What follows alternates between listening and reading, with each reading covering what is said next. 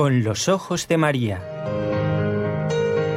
El mundo, la actualidad, las preguntas más profundas sobre Dios y la vida humana en todas sus facetas necesitan ser mirados con los ojos serenos de la Virgen, la Madre de todos los hombres. Con los ojos de María, un programa de NSE Producciones para Radio Católica Mundial conducido por Nelly Álvarez. Un nuevo encuentro con toda la audiencia que sigue a esta emisora y a este programa concretamente los lunes, miércoles y viernes solamente. Y menos mal, porque si no, no cabrían nuestros hermanos de Argentina los días martes y de Bogotá, Colombia, los días jueves. Así, formamos todo un equipo. ¿eh? Gracias, ya que hablamos de equipo, a quienes desde la parte técnica permiten que estemos junto a ustedes. En Radio Católica Mundial, Jorge Graña, todo el equipo desde Alabama. Y desde la ciudad de Barcelona, en un día 13 de septiembre, espléndido. Desde aquí estoy viendo ese cielo azul tan bonito que me recuerda el manto de la Virgen, ¿eh? Bueno, está Raúl García en el control con el equipo NSE, Nuestra Señora del Encuentro con Dios.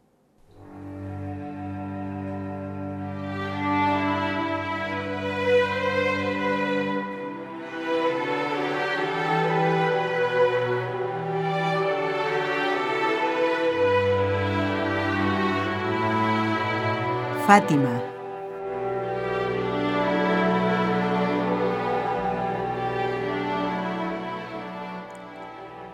Todos los meses, concretamente cada día 13 o la fecha más cercana a este número, nuestra colaboradora, la hermana Gisela Salamea, nos cuenta los hechos de ese día, pero no las noticias de hoy, sino lo que sucedió hace 100 años, en un pueblito perdido de Portugal, que hoy nadie puede decir, oh, yo nunca he oído hablar de Fátima. Nadie puede decir eso, ¿verdad, hermana Gisela? Muy buenas tardes. Nadie puede decirlo. buenas tardes, eh, y bueno, buenos días a nuestros amigos oyentes en América, nuestros eh, amigos de Con los Ojos de María. Para mí es realmente un, un gusto muy grande y un honor a la vez poder compartir con ustedes este rato para hablar, para hablar de Nuestra Señora, la Virgen de Fátima, que es quien ha dado esa, ese renombre a este pueblo perdido, como te has dicho, Fátima, un pequeño pueblo en Portugal, ni siquiera llegaba a los mil habitantes, y sin embargo la Virgen Santísima ha querido derramar sus gracias. Es como si ella repitiera en el tiempo y en el espacio lo que se cumplió en ella misma, eso que se dice en la liturgia, ¿no? Porque el Señor miró la pequeñez de su esclava, el Señor miró a, a esa pequeña Virgen Santísima, pues ella también mira a los pequeños y en esa mirada que tiene de divino, que tiene esa mirada de Dios, esos ojos de la Virgen que son como mira a Dios, pues salen cosas grandes y de ahí la maravilla de Fátima. Y mm, Dios miró ese pequeño pueblo y miró también esos pequeños corazones, esos corazones de Jacinta y de Francisco y de Lucía. ¿eh? Dos de ellos, los hermanitos Marto, ya son santos. ¿eh? Eh, no porque vieron a la Virgen, lo repetimos otra vez, si hace falta, sino porque vivieron las virtudes heroicas. Y camino a los altares también va Lucía, Sor Lucía, de quien hemos hablado ya varias veces en el programa. Este ciclo que está llegando, podemos decir, a su fin, no termina mañana ni pasado, pero ya ¿eh? Mm, lo que no quiere decir que no volvamos a hablar en otro momento del mensaje de Fátima, porque hermana, como lo has dicho tú varias veces, muchas, bueno, nos quedamos eh, con eh, los nombres de los pastorcitos, el pueblo, he ido a Fátima tres veces, y nos olvidamos de lo principal, que es el mm. mensaje, porque si no, ¿qué sentido tendría que la Madre de Dios viniera a aparecerse a un pueblo, a unos niños que nadie hubiera conocido si no hubiera sido por este hecho, ¿verdad?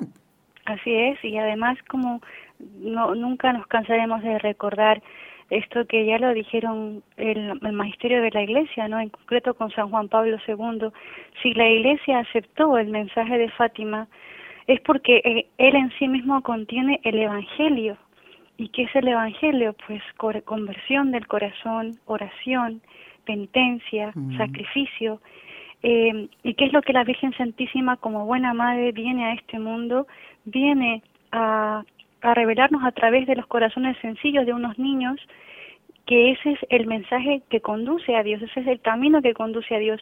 Hace poco una persona me preguntó, bueno, ¿y por qué la Virgen escogió aparecerse a unos niños ignorantes, pequeñitos, ni siquiera tenían instrucción escolar, eran pues esos analfabetos, campesinos, palurdos, como dicen en algún sitio aquí. Eh, o sea, ¿por qué? ¿Y por qué no se dirigió, por ejemplo, a un presidente de una nación o a una persona más importante que quizá con su con su influencia con otros medios se hubiera hecho posible de que el mensaje se, o sea, humanamente hablando dice, pues qué qué cosa, qué gustos los de Dios, ¿no? Qué qué qué, qué o sea, qué gustos, ¿no? Como pero fíjate, es que mm, la Virgen cuando da un mensaje y cuando Dios escoge a, a por ejemplo, en el caso de los profetas, también uno lo pone, se pone a pensar en el Antiguo Testamento o los santos de nuestros días y les da un carisma especial, es para que ellos sean primero ese carisma visible, es decir, que ellos mismos vivan en sí mismos ese mensaje divino, que es la mayor prueba de la credibilidad de ese mensaje. ¿Por qué Santa Jacinta? ¿Por qué esa niña es santa? ¿Por qué Francisco es santo? Porque como bien lo has dicho, no porque vieron a la Virgen, sino porque vivieron ese mensaje, que es la mayor prueba de credibilidad de que ello, de que eso viene del cielo, porque solamente el Espíritu Santo, el Espíritu de Dios, es cambiar, es capaz de cambiar los corazones y una vida completa y llevarlos a la santidad. Como hizo con ellos, no hay duda. Y por eso, hermana, esta intención nuestra de dar a conocer una y otra vez y recordar este mensaje de Fátima que no podemos separar de los hechos concretos de cada día 13, ¿verdad? Con excepción de los acontecidos en agosto de 1917. Mm. Hemos llegado a este 13 de septiembre y fíjate, hoy justamente hace 100 años de aquel, exactamente, hoy justamente el 13 de septiembre de 1917. Quizás en aquel momento, hermana, acudieron menos personas después de lo que ocurrió el mes anterior, o sea, en agosto, y que produjo la indignación del pueblo. Por eso a lo mejor, si nos recuerdas muy brevemente, eh, como estamos hablando de esto, lo que ocurrió el mes anterior, o sea, en agosto de 1917, para poder entender qué sucedió ese 13 eh, de septiembre. Pues mira, primero contestando a tu pregunta acerca de que si había eh, poca gente, pues no, había muchísima gente y debido a que, mira, el mes pasado, el día 13 tenía que haberse dado, tenía que haber, haber ocurrido la, la aparición, la cita con la Virgen Santísima. De suyo, los testigos supervivientes dicen que los que estuvieron en la cova de Iría sí que vieron aparecerse algo que unos llaman el vehículo de la Virgen, que era como un globo luminoso en el que ella se transportaba. Ella fue ella se apareció, no decepcionó a la multitud que estaba ahí esperándola para hacer compañía a los pastorcitos en el rezo del rosario. Ella fue, pero los pastorcitos no se presentaron. ¿Por culpa propia? No. Ellos fueron eh, apartados del lugar de la cita por en ese momento el que era el administrador municipal de, de Fátima, el que le llamaban el ojalatero, que era una persona con que no tenía creencias, que pues tenía mm, era más bien hostil a la religión y él, pues por su cuenta, quiso eh, zanjar la situación llevándose a los niños de, de Fátima y los llevó a su propia casa. Después de haber pasado los niños unos dos días en, prisioneros en su casa y luego en la cárcel, eh, ellos fueron, fueron llevados nuevamente a Fátima el 15 de agosto. Y, y bueno, pues ya los niños pues retomaron sus actividades, es decir, ellas con el pastoreo, de, Lucía con el pastoreo de las ovejas, Francisco la acompañaba, pero el día 19 de agosto sucedió que ellos estando no en, no propiamente en el campo de, de la cova de Iría, que es para los que más o menos se sitúan, Fátima es todo un recinto y se divide en varios, como varias parcelas. Sí. Propiamente el santuario está en lo que se llama la cova de Iría que eso está situado en una cosa en un, en un, en un terreno que se llama la Sierra de Aire, que son montañas, es una región montañosa. Y luego, bueno, pues ahí como hay montañas también hay valles. Y una, y una parte que da el, el camino desde la aldea de Lucía a, hacia, hacia propiamente la Cova Iría, hay un pequeño vallecito que se llama Los Baliños. En Los Baliños estaba Lucía con su, con su primo Francisco y, el, y otro hermano de Francisco, Juan, estaban pastoreando las ovejas, pero con eso cerca del mediodía Lucía siente que parece que la Virgen también viene ahí a Baliños, no estaban en la cuadrería o estaban en otro sitio. En Baliños ella dice, vete a buscar a, Juan, vete a buscar a Jacinto, que el otro, no, yo, yo me quiero quedar Era listo, eh, Juancito era listo. sí, sí. Dice, vete corriendo, vete corriendo, que te doy 20 céntimos. Y bueno, por 20 céntimos se fue corriendo y trajo a Jacinta. Y ahí el, el 19 de agosto pues tiene lugar la aparición que se llama En Baliños y ahí en ello la Virgen es que les, les, estimula que sigan el rezo del Santo Rosario y les hace que eh, les, contesta algunas dudas de Lucía sobre qué hacían con los donativos, que, que los donativos que hacían, etcétera. Y luego la Virgen, pues finalmente eh, les exhorta a que sigan haciendo sacrificios por los pecadores y recen mucho, mucho, porque hay muchas almas al infierno, ya que no hay nadie que se sacrifique y pida por ellas. Eso es lo que concretamente pasó el día 19.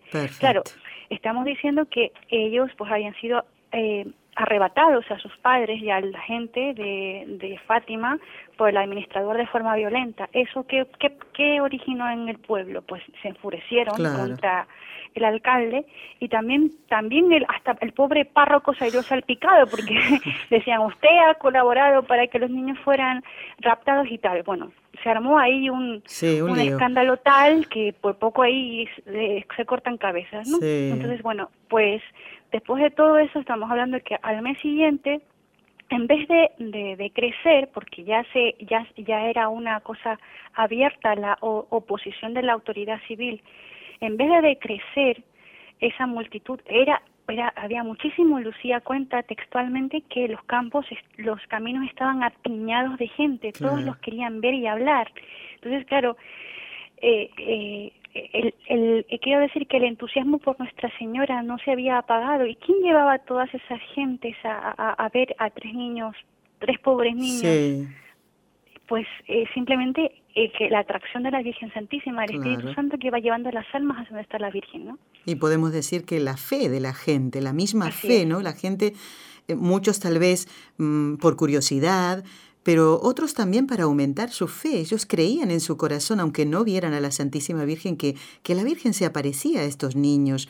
Y, y, ellos, hermanas, se quedan admirados por la fe de la gente. Y esto, claro, como Jacinta y, Francisco no escribieron nada, pero sí Lucía, ¿cómo explica Lucía esa, eh, la fe de la gente? ¿Por qué ella... Eh, mm, piensa en este detalle o se fijó en este detalle de aquel 13 de septiembre.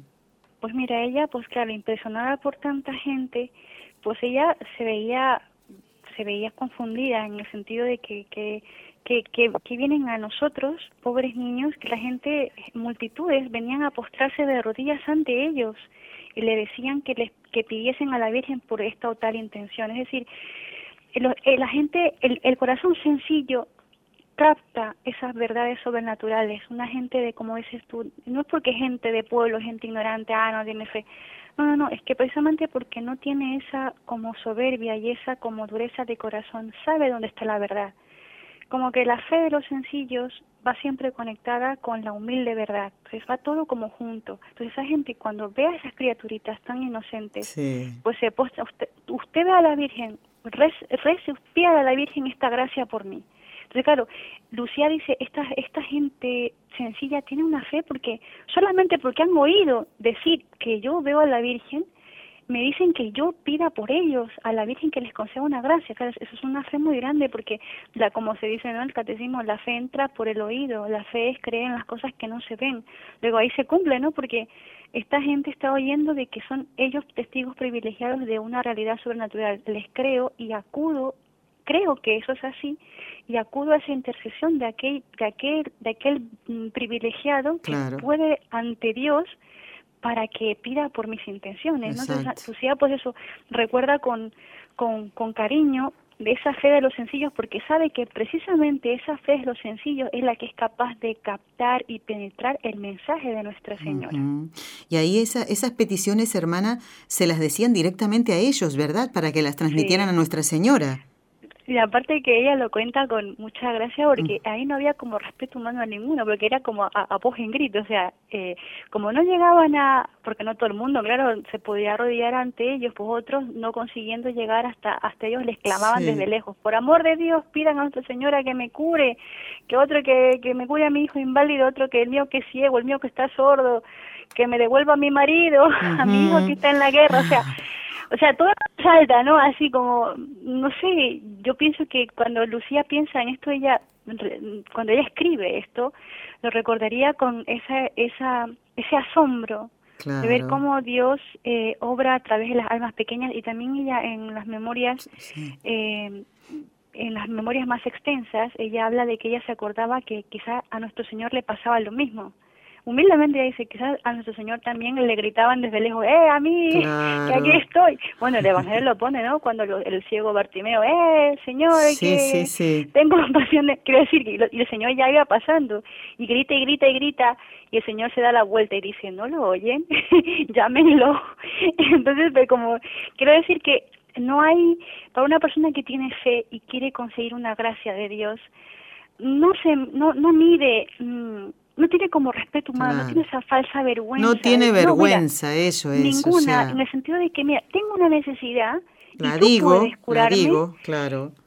Y pues cúrame, si tú quieres, puedes, cúrame. Entonces, esta gente le dice a Lucía, a los niños, le dice, ustedes que ven a la Virgen, pidan por mí, que si ustedes se lo dicen a ella, ella me va a escuchar. Pero así, a vos en grito, claro, porque un corazón sencillo es un corazón libre un corazón con fe tiene esa libertad interior y exterior en el sentido de que no está eh, esclavizado a lo que diga la gente, esclavizado a las opiniones humanas, esclavizado al que dirán, sino no, es simplemente esto hay, esto necesito, usted puede, ayúdeme. Y, y mucho más con Dios, ¿no? Esto es lo que explica la hermana Gisela es a, lo que se refiere Lucía cuando habla de allí no había respetos humanos. Si ustedes han tenido la oportunidad de leer esa narración, en el, en el 13 de septiembre de 1917, Lucía hace se refiere a esto, ¿no? Que ahí no había vergüenza de nada. La gente decía los favores que quería alcanzar, así, a voz en grito, ¿no? Y me imagino, pobrecitos, los que más gritarían serían los que estaban más lejos, que inclusive tal vez no, no les veían, no veían a los niños, pero sabían que estaban ahí, sabían que la Virgen se aparecía. Hermana, el, el mensaje de, de la Virgen allí en Fátima, lo hemos dicho muchas veces y lo vamos a recalcar porque esto es lo principal, yo diría más que los hechos concretos de cada día, es el mensaje eh, que la Virgen nos trajo a todos, porque la gente Tal vez no recuerda qué pasó el 13 de septiembre.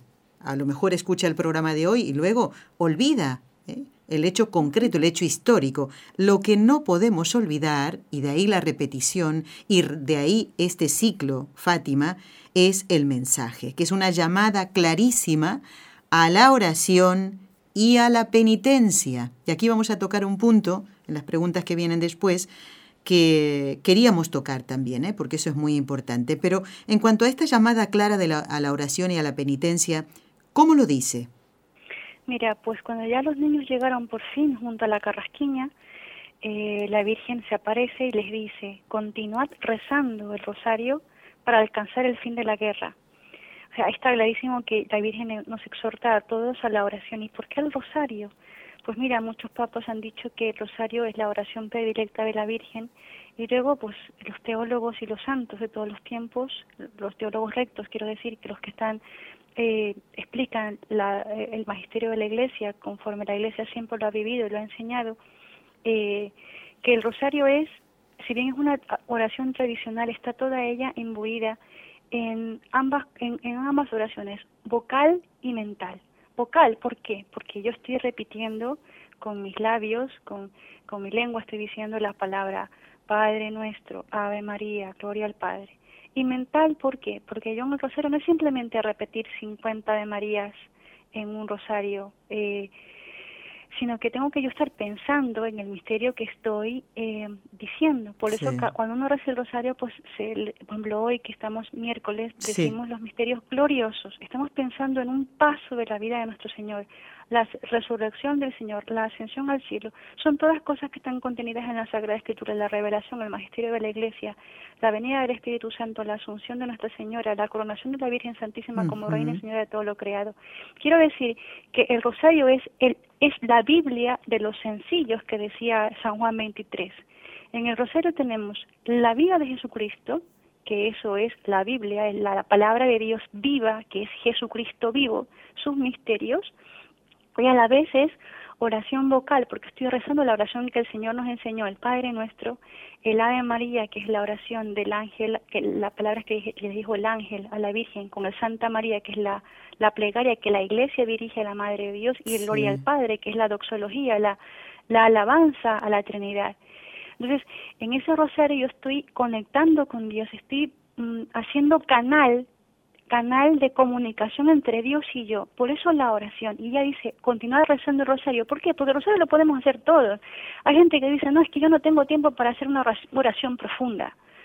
Y yo, sinceramente, mm. cuando me lo han dicho así, yo no le digo, depende de la persona, se lo digo, eh, con ciertas palabras, pero a veces a mí me hace gracia, pero digo, yo pienso para mí, ¿no? ¿Quién puede tener oración profunda? Porque ¿qué, somos nosotros para decir quiero tener oración profunda? o sea, ¿qué, ¿qué, sabiduría tengo yo para tener oración profunda? O sea, ¿qué virtud tengo yo? Pero a ver, o sea, si se trata de conectar con Dios, no se trata de, de, elucubraciones mentales, de ideas fantásticas, de, de yo qué sé, discursos, eh, monólogos interminables. No, no, se trata de conversar con Dios como un amigo con su amigo, cara a cara. Y pues claro, y el, el rosario es una plegaria para todos, grandes y chicos, ricos y pobres, jóvenes y adultos, niños, mayores, Continuar rezando el rosario, ¿para qué? Dice la Virgen, para un fin concreto, alcanzar la fin de la, el fin de la guerra. ¿Por qué? Porque en la oración está, está en la oración, está el, el regalo que Dios nos ha hecho con la oración, que debemos siempre ir a la oración con un fin concreto. Leí esta mañana yo en, en el libro de Perfección de, y Virtudes Cristianas del Padre Rodríguez, un libro inmortal. Un tesoro. que un, tesoro. Y fíjate, este libro es un libro que nunca puedes dejar en tu vida, ¿eh? lo, tienes que, lo tienes que leer vuelta a vuelta, varias veces. Y hoy rezaba una cosa, leía una cosa que venía justo al, pelo con esto. Mira. Que dice, dice, es que cuando uno va a la oración no tiene que ir como el ciego que va a bulto, a, como a, la oración hay que Tanteando. ir con un fin. O sea, yo, porque la, primero la oración no es mi fin. Mi fin es Dios. Mi fin es la unión con Dios y la oración es un medio. Exacto. Luego, cuando yo quiero ir a la oración, tengo que ir con, tengo que ir apuntando a la oración, Señor, yo aunque suene interesado, Señor, ¿qué yo quiero de ti? o sea, Señor, yo a mí me falta todo, tú lo tienes todo, yo no tengo nada. ¿Y yo qué necesito de ti, Señor? Necesito pues más paciencia, necesito más humildad, necesito más caridad, necesito más confianza en ti. Yo tengo que ir a la oración con ese, con ese objetivo, porque la oración es un medio. ¿Y qué hago en la oración? Yo pido, Señor, concédeme esto. Señor, esa es una oración de petición, ¿ves? Señor, concédeme esto.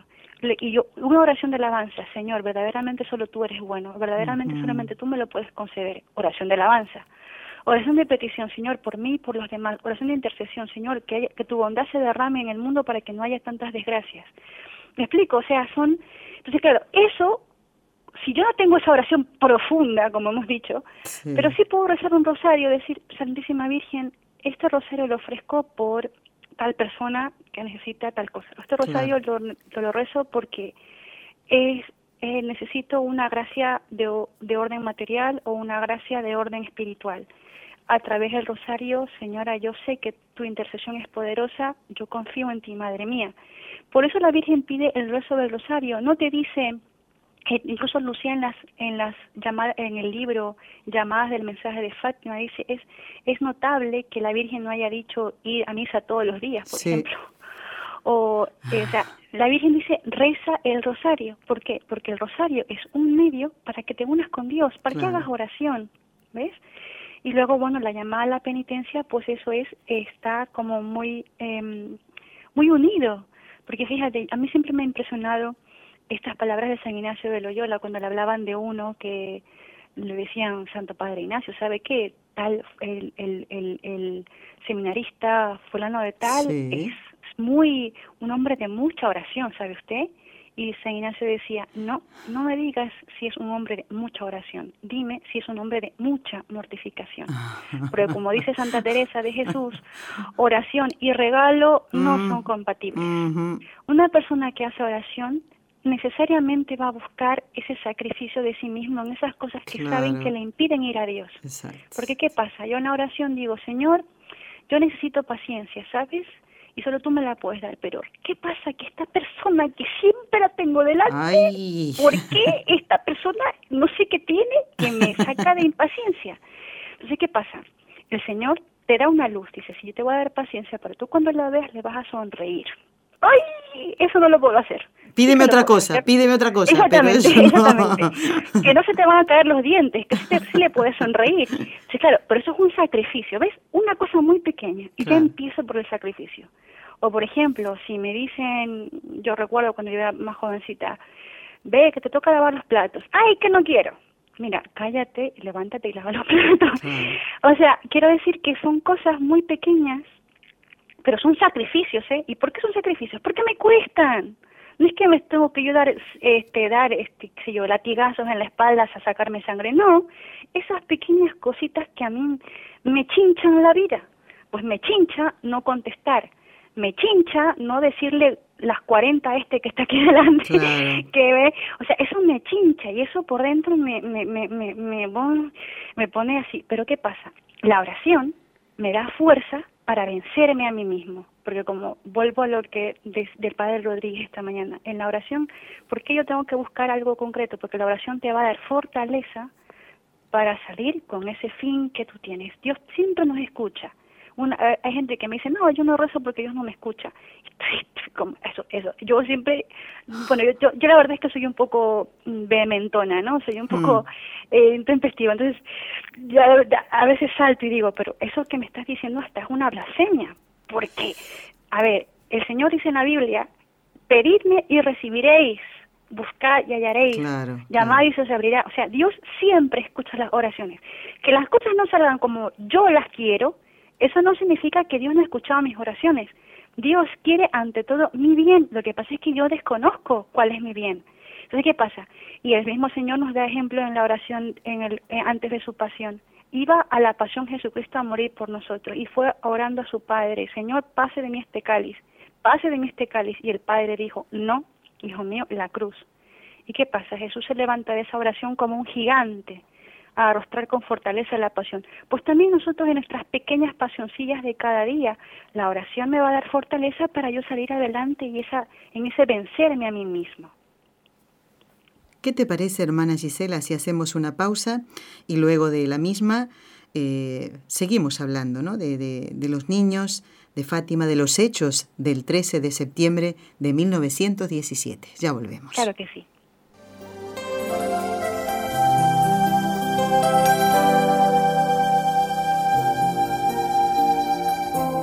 Estás escuchando en Radio Católica Mundial el programa Con los Ojos de María, en vivo y en directo, presentado por el equipo Nuestra Señora del Encuentro con Dios desde Barcelona.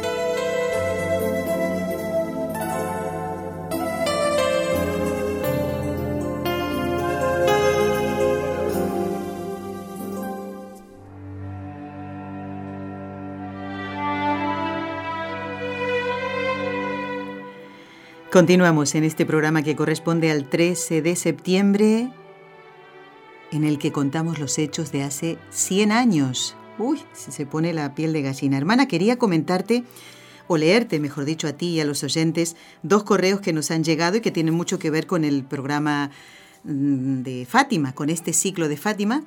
Contigo estamos haciendo el programa número 56. Qué alegría. siempre te tocan los números, creo que el, anterior fue el 50, me parece. ¿eh? Así que bueno, mira hermana, nos dicen desde Villa Carlos Paz, en Córdoba, en Argentina, un lugar precioso de montañas, desde allí nos escribe Mercedes y dice, los programas de Fátima son más que preciosos. La Virgen está tan contenta porque verdaderamente son muy amados por ella, dice, y todo lo hacen bajo la luz del Espíritu Santo. Gracias, gracias por tan bellos programas que me ayudan mucho, dice Mercedes, y me hacen feliz en el divino niño Jesús y su Santísima Madre. Los amo en Jesús y María.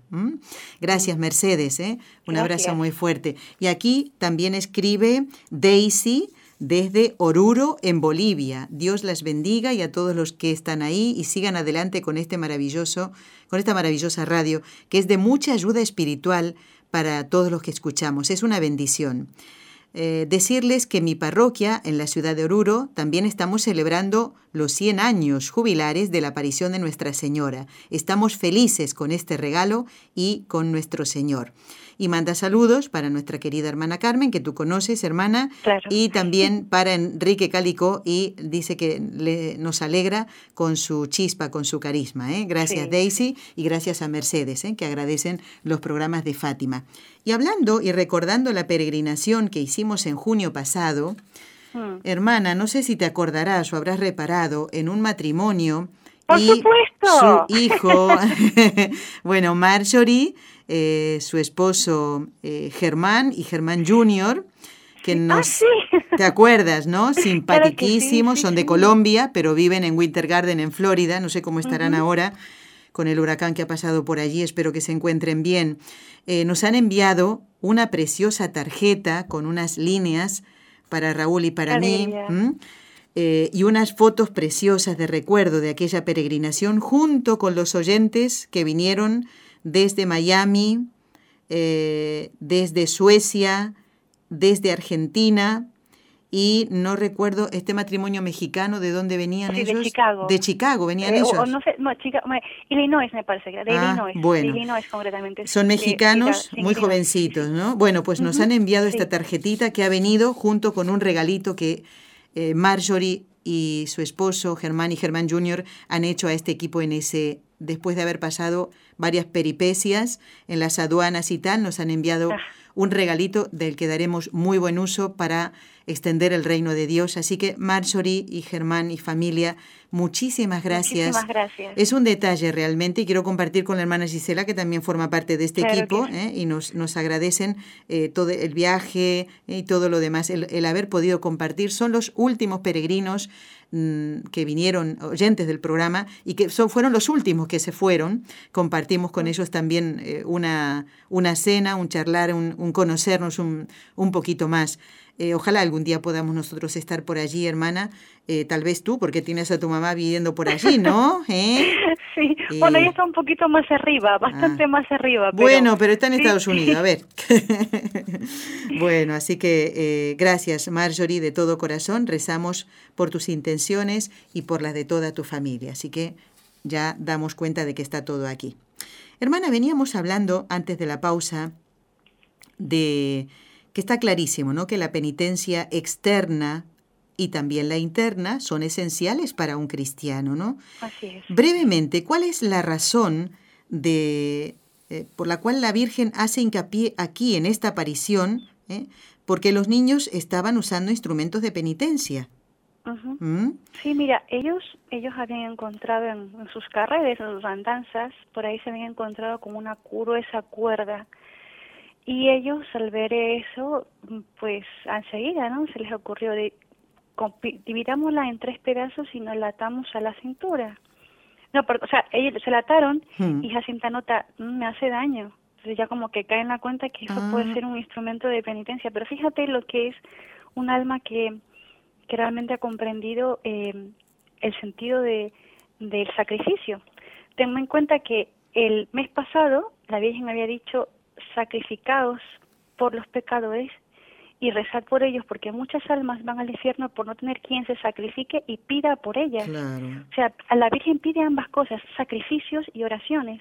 Luego, cuando la Virgen en este mes de septiembre se aparece y les dice, qué, qué palabras tan bonitas, Dios está contento con vuestros sacrificios. Fíjate, fíjate. O sea, positivamente Dios se alegra de estos sacrificios, no porque les gusta ver sufrir, ojo, Dios no nos quiere ver sufrir, ni en este mundo ni en el otro, decía San Juan 23, Dios me ha creado para hacerme feliz, también en este mundo, porque la belleza de la naturaleza, todo lo que ha creado, lo ha creado para mí, para que yo lo goce, lo ha creado por mí, para mí, pero no me puedo desordenar, es decir, no puedo quedarme en esas cosas, tengo que levantar mis ojos al cielo, pero es que Dios eh, ¿qué es lo que se pone contento? ¿Qué es lo que hace al Dios poner contento de, de estos sacrificios?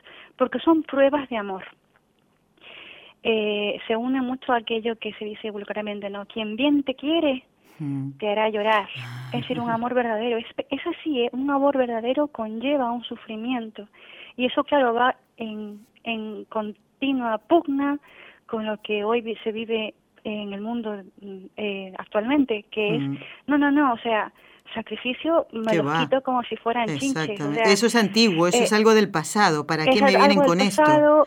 Exacto. O, por ejemplo, eh, o por ejemplo, un amor que uno hoy en día la gente bueno todo el mundo sueña no, yo quiero encontrar el amor verdadero el amor verdadero sí pero el amor un amor verdadero que no te lleve el compromiso no es verdadero. Entonces huyo del compromiso huyo de estar con esa persona en las buenas y en las malas en y las para siempre y en las maduras y para siempre, hasta que la muerte no se pare.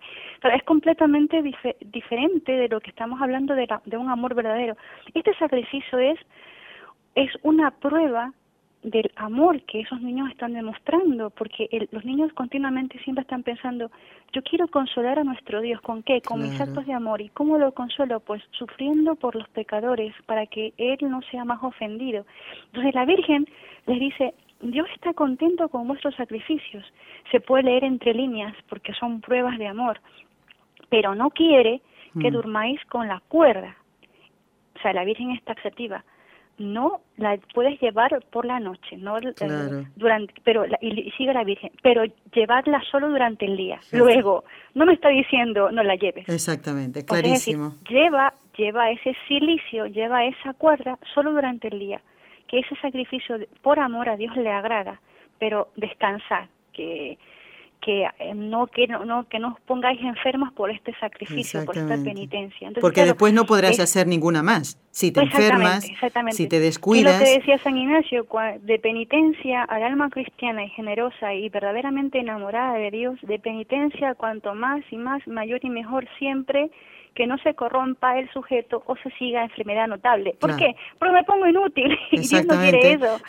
Dios quiere que sea eh, útil para su gloria, trabajar por su gloria, pero en esas cosas en que yo puedo sufrir un poquito, pues está ese amor. ¿Por qué, por qué ayunar? ¿Por qué, hmm.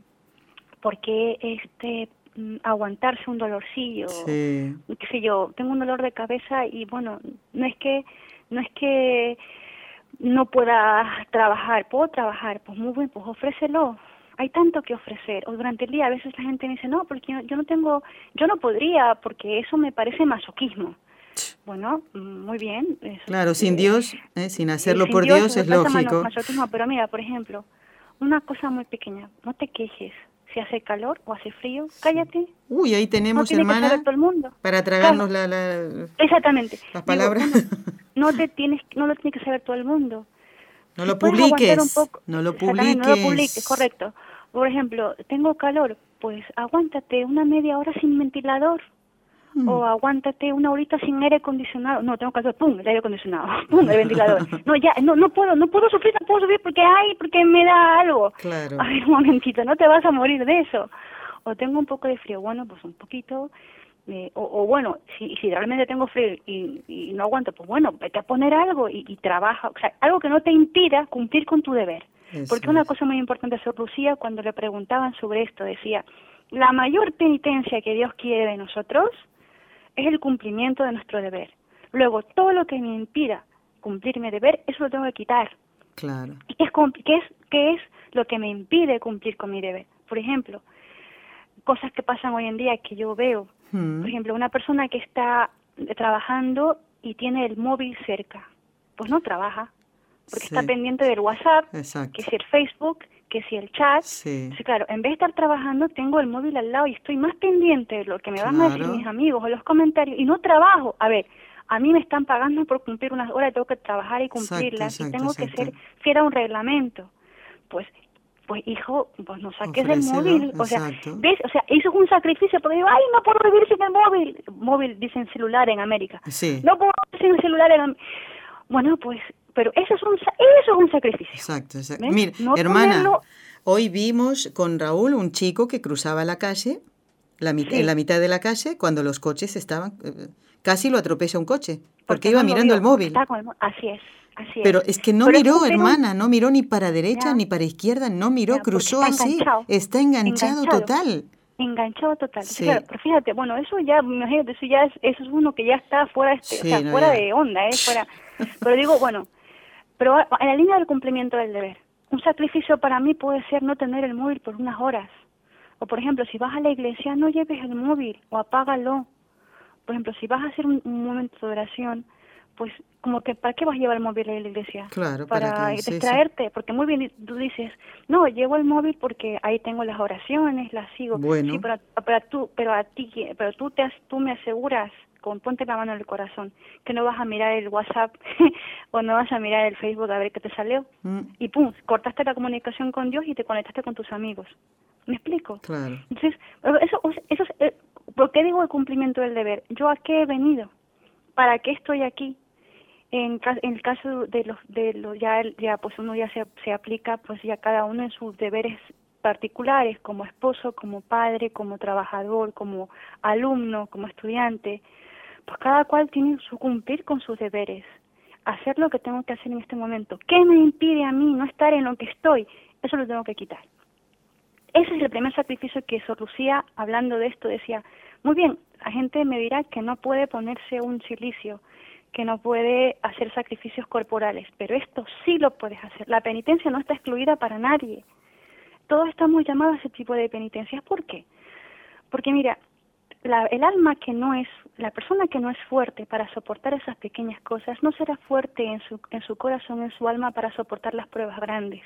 Generalmente una persona que es muelle, eh, no es fuerte o es perezosa o es ociosa, el espíritu no, no, no va bien. Esa persona, pues generalmente, y, y suele pasar, ¿eh? una persona que suele ser perezosa suele tener otros vicios acompañados, generalmente. ¿Pero por qué? Porque la pereza. Y uno dice, bueno, ¿cómo me corrijo yo de este vicio tan grande? Pues eso, eso, eso es tan grande y eso te puede a ti, empieza por lo pequeño. La, por ejemplo, dicho y hecho. Suena el despertador, ¡pumba! Salto de la cama. que ay, ay, ay, has tocado una un cosa pequeña. pero, eso es una cosa pequeña. Bueno, señor, mira, yo te ofrezco estos días levantarme, suena la alarma, ¡pumba! Salté de la cama, que me vuelvo a caer porque me mareé. Bueno, pero saltaste de la cama. Quiero decir, son esas cosas como que, si yo quiero, como yo no puedo con eso grande, pero Dios sí, yo tengo que darle mi pequeñez lo pequeño, mis, mis, como dice, mis cinco panes y dos peces. Eso sí lo puedo dar yo, en eso pequeño. La penitencia es necesaria también para que Dios, el canal de Dios, el canal de la gracia de Dios entre en el mundo. ¿Por qué? Primero porque la penitencia te limpia interiormente, te purifica, porque te hace más libre. Por ejemplo, una persona que, puedo decirte, una persona que tenga esa como libertad interior de decir, bueno, pues eh, eh, me voy a sacrificar en, en, por decir esto, en no tener el móvil. Sí. Al principio me va a dar el monito, como dicen aquí, el mono, que como cuando uno está con una adicción. No aguanto, no que no puedo, no aguanto, no aguanto, no mm. aguanto. Bueno, le ofreces a Dios ese, ese mono, ese monito, y bueno, y ya, y ya al día siguiente pues ya podrás aguantar un poco más. Y ya te verás libre para hacer otras cosas que antes no hacías porque estabas enganchado. ¿Ves? O sea, ya te has superado a ti mismo y luego también te vas a ser más generoso, porque como estás menos centrado en ti, eres menos egoísta, pues vas a estar más pendiente de los demás, vas a poder ser más caritativo, vas a poder ser más paciente. Dios va obrando a través de ti. Esa es, es, como todo, mm, podríamos decir como tan lógico, porque Dios es lógico, Dios es un misterio, Dios es incomprensible y qué bien que sea así, porque si Dios no fuera, eh, si fuera Dios entendible no sería Dios. Obviamente. Pero también es como muy lógico y muy simple, porque mm, yo hace poco escuché a una persona, la santidad no es una cosa de, no es un, no es un jeroglífico que hay que descifrar, la santidad es, es muy sencilla, hacer la voluntad de Dios, hacer lo que Dios quiere. Y eso, ¿cómo es posible para mí que soy tan egoísta, para mí que soy tan como tan incapaz, tan poca cosa, ¿cómo puedo yo hacer eso tan grande que es la voluntad de Dios? Pues oración y penitencia. Ofrece tú los cinco panes y los dos peces y Dios hará lo demás. ofrece tú el agua, que Dios hará el vino de esa agua.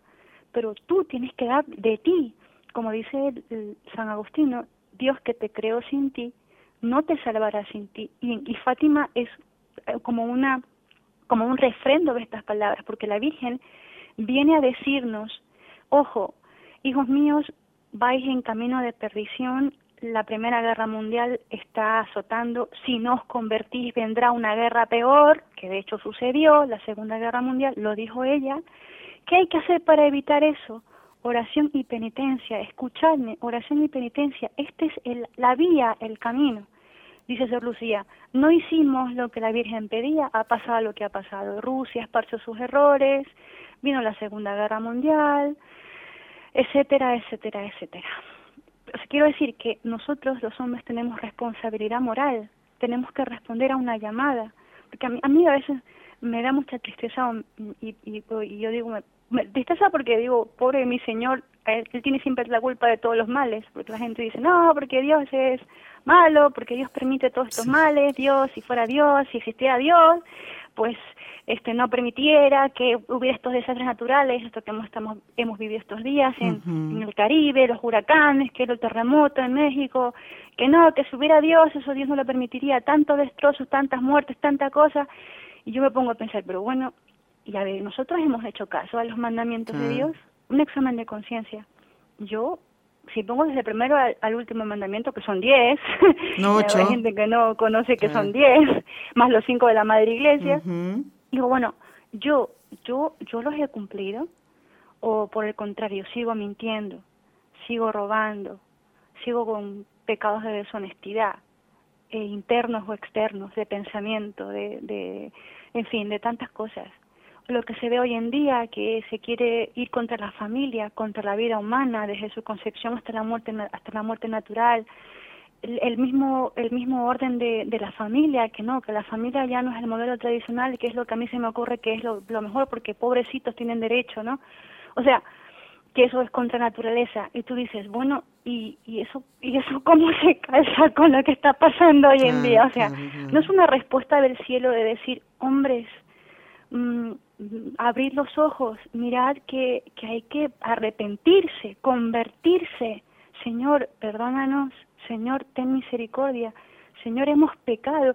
Qué, qué duro es reconocer los pecadores. Y a mí me llamó la atención cuando he ido a veces a, algunos sitios, así a, a, a, las santas misas, me resulta penoso porque siempre cuando la primera parte que pedimos perdón por nuestros pecados, siempre se dice perdón por nuestros errores, ah, perdón por nuestras faltas, nuestras debilidades.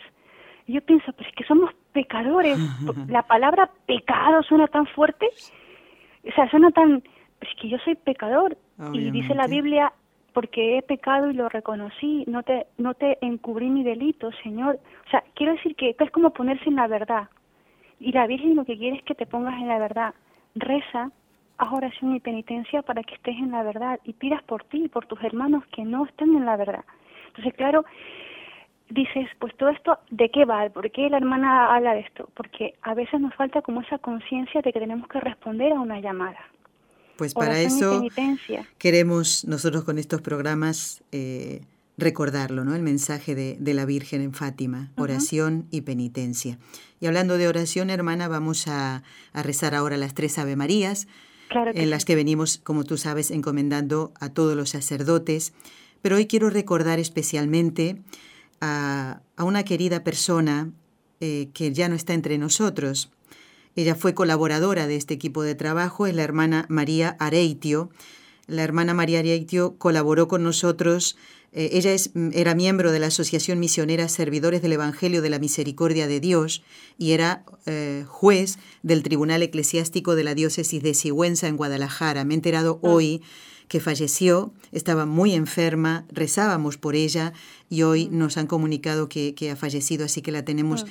en nuestra oración. Y no podemos olvidar, ya que hablábamos hace un momento de los sacerdotes, al padre René Lorentán, Ah, este experto en las apariciones marianas eh, de la Virgen, en Lourdes especialmente, que murió... Especialmente es el más autorizado de las apariciones de Lourdes, así es. Murió el domingo pasado y fíjate que nació, hermana, nació a los mm, seis días a la semana más o menos de la última aparición de Nuestra Señora mm. en Fátima, porque él nació el 19 de octubre de 1917 eh, en Tours, en Francia, o sea, a los pocos días de la última aparición. Lo vamos a encomendar también. Lo más impresionante de este padre Lorentán es que era una persona que no solamente se dedicó a investigar sobre la Virgen Santísima, sus escritos han sido citados incluso por San Juan Pablo II, sino que era un hombre que realmente vivía también lo que la Virgen ha pedido en todas sus apariciones, que es siempre lo mismo, oración y penitencia. Así lo hizo el padre Lorentén, también damos fe de eso porque él estuvo aquí en nuestra radio mm. hace ya mm. muchos años, lo recordarás tu hermana, y, y, lo pudimos, bueno... Mm, compartir con él ¿no? Eh, eh, una entrevista. Ya esto, como digo, hace muchísimos años. Vamos entonces a rezar en el nombre del Padre y del Hijo y del Espíritu Santo. Amén. Dios te salve María, llena eres de gracia, el Señor es contigo, bendita tú eres entre todas las mujeres, y bendito es el fruto de tu vientre, Jesús. Santa María, Madre de Dios, ruega por nosotros pecadores, ahora y en la hora de nuestra muerte. Amén. Dios te salve María, llena eres de gracia, el Señor es contigo, bendita tú eres entre todas las mujeres, y bendito es el fruto de tu vientre, Jesús. Santa María, Madre de Dios, ruega por nosotros pecadores, ahora y en la hora de nuestra muerte. Amén. Dios te salve María, llena eres de gracia, el Señor es contigo, bendita tú eres entre todas las mujeres, y bendito es el fruto de tu vientre, Jesús. Santa María, Madre de Dios, ruega por nosotros pecadores, ahora y en la hora de nuestra muerte. Amén. Hermana, nos quedaban dos preguntas pendientes y como ya en tres minutos el programa termina, eh, teniendo en cuenta la sugerencia de una oyente que nos pidió que habláramos sobre el sufrimiento y recomendáramos algún libro, eh, si te parece, para otro programa, ya cuando terminemos de hablar de los hechos de Fátima, podría ser tal vez en, el mes de noviembre, mm. vamos a hablar justamente, recordar esta aparición del 13 de septiembre, porque ahí Lucía le pidió la curación de varios enfermos. Si te parece, hablaremos de la respuesta de la Virgen, ¿eh? Eh, que es lo que, lo que, en lo que se centró más Nuestra Señora qué era lo que pedían los, los, eh, los peregrinos que estaban allí, ya le podemos llamar peregrinos, claro. Así es, ¿eh? así es Y si te parece, podemos centrarnos en el, en el misterio del sufrimiento, del dolor, ¿eh? en el misterio del dolor. Pero en un minuto y medio, y así tiene que ser no más, la Santísima Virgen dice que al final de esta aparición del 13 de septiembre de 1917, que ella en octubre iba a ser un milagro para que todos creyeran. Eh, ¿qué nos puedes adelantar antes del próximo programa que tendremos, si Dios quiere, el viernes 13 de octubre, si Dios lo permite, en un minuto y medio? El milagro al que se refiere es lo que se conoce con el nombre de la danza del sol, en el que delante de una multitud que se calcula de más de 50.000 personas, la Virgen hizo que vieran eh, que el sol mm, hiciera eh, figuras en el, en el cielo y a la vez cambiara de colores ese es el milagro que incluso la Virgen dice que como faltó fe, que el milagro hubiera sido más espectacular. Más fe en cuanto que de esa manera ella quiso castigar lo que se había, lo que se había acontecido en agosto, porque quieras que no, esa falta de la administración civil fue como una profanación a una cosa que la Virgen había pedido. Entonces, como en, en, en reparación de eso, dice, bueno, pues ahora el milagro este que vamos a hacer para que la, gente no sea defraudada, pero que hubiera sido mucho más espectacular. Pues lo vamos a comentar con más detalle, qué fue lo que pasó, eh, quienes dieron fe de eso, todos vieron lo mismo, eh, creo que es, un detalle importante también, ¿eh? qué es lo que se dijo ¿eh? de estos histéricos que estaban ahí, porque algunos dijeron eso, ¿eh? Dios sabía lo que hacía y la Virgen también. Hermana Gisela, te agradezco de todo corazón que hayas estado en el programa. Invito a los oyentes a escuchar el programa del próximo viernes. Vamos a, le invito especialmente a Andrés Román de Lima, Perú, porque vamos a seguir hablando de la cruz de Jesús, a María de Argentina y a Patricia de Chile, que nos han presentado algunas consultas. Dios te bendiga, hermana, y hasta el mes que viene, si Dios lo quiere. Muchísimas gracias. Amigos oyentes, ustedes acompáñennos. Los esperamos el viernes con el Padre Luis Díez Merino. gracias. escuchado un programa de N NSE Producciones para Radio Católica Mundial.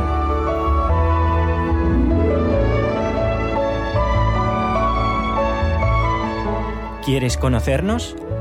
escríbenos al correo electrónico con los ojos de María arroba nsradio.com.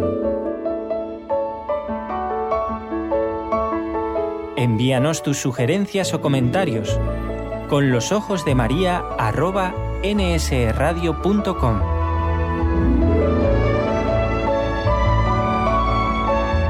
Te esperamos.